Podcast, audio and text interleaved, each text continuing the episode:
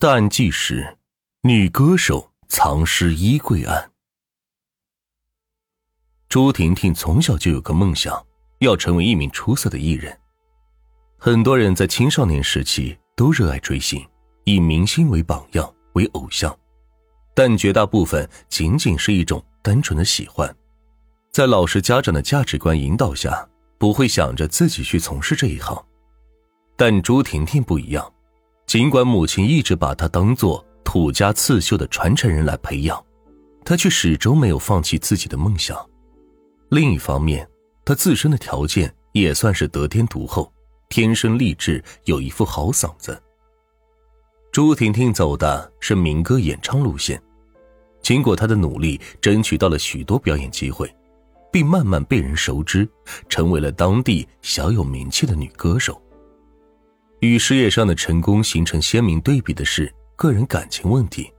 朱婷婷曾有过一次失败的婚姻，前夫是中学毕业后在剧团认识的一名男歌手。这段婚姻仅仅持续了三年，两人就分道扬镳了。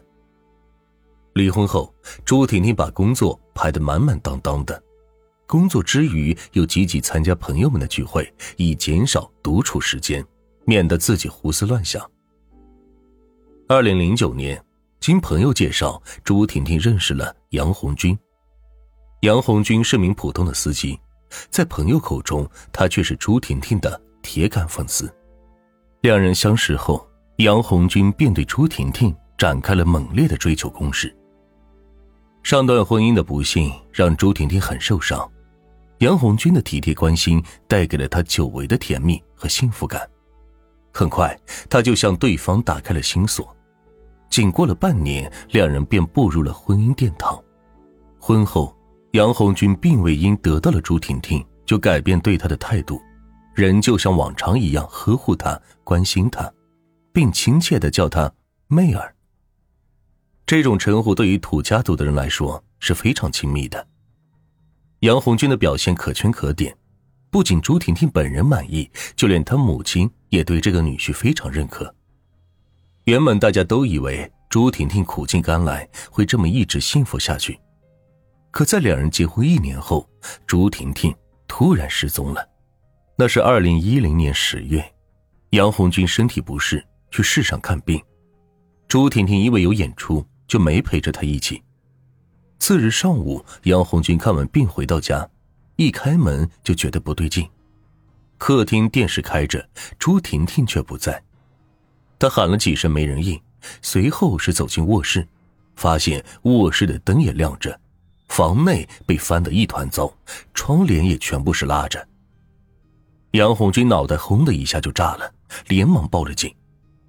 警方赶到后，先在杨红军家门口的地面上发现了疑似血迹的液体，神色顿时严峻了许多。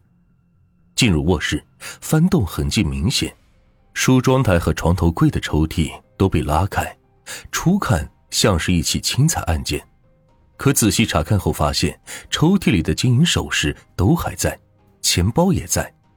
这样一看，嫌疑人又像是在找什么特定的东西。床边是个大衣柜，衣柜开着一条缝，现场勘查民警从这条缝里看进去，赫然发现一条蜷缩着的腿，穿着牛仔裤，没穿袜子和鞋。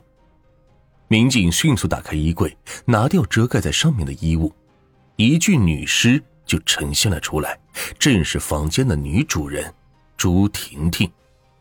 虽然抽屉里的财物尚在，但是经家属确认，朱婷婷的手机和身上戴的钻石戒指、金耳环都不见了，总价值约一万元人民币。这一点又符合轻财案件的特性。如果嫌疑人为财而来，这种情况。只有一种解释，那就是他走得很匆忙，来不及拿走抽屉里的财物。法医尸检显示，朱婷婷衣着完整，颈部有勒痕，死因是勒颈窒息。她后脑上有个创口，说明犯罪嫌疑人是从她身后下手的。死亡时间在头天晚上十点左右。家中门窗完好，没有撬动痕迹，窗台上的灰尘也没有变动。地面被清理干净，任何地方都没有提取到可疑的指纹。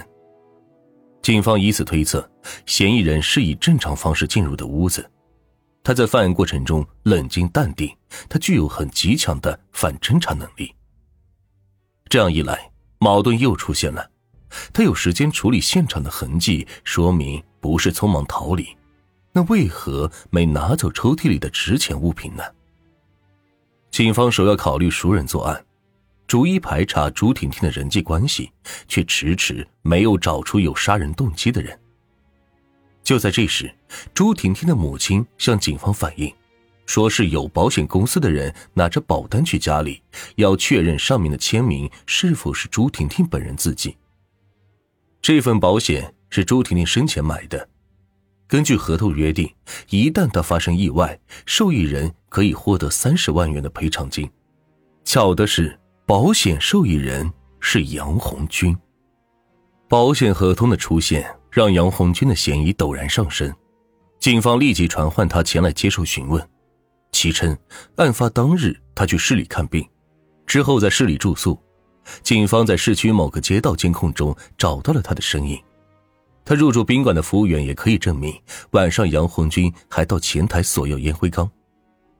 警方又问他保险的事杨红军说他一直就有给家人买保险的习惯，自己的人身意外险早就买了，当时在保险公司上班的同学叫他帮忙完成任务，他又劝朱婷婷买了一份，并把自己的那份受益人改成了朱婷婷。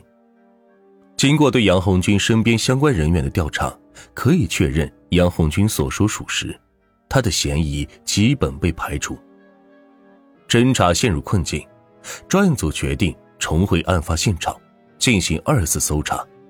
这一回找来了局里最顶级的痕检专家，终于在房间的一处角落里发现了半个鞋印，它是近期留下的，既不属于杨红军和朱婷婷，也不属于办案人员。鞋印只有三十六码，然而前掌、前尖和后跟压得比较实，脚弓部位是空的，这是典型的大脚穿小鞋的特征。专家细致测算后认为，穿鞋人实际应该穿四十码的鞋子。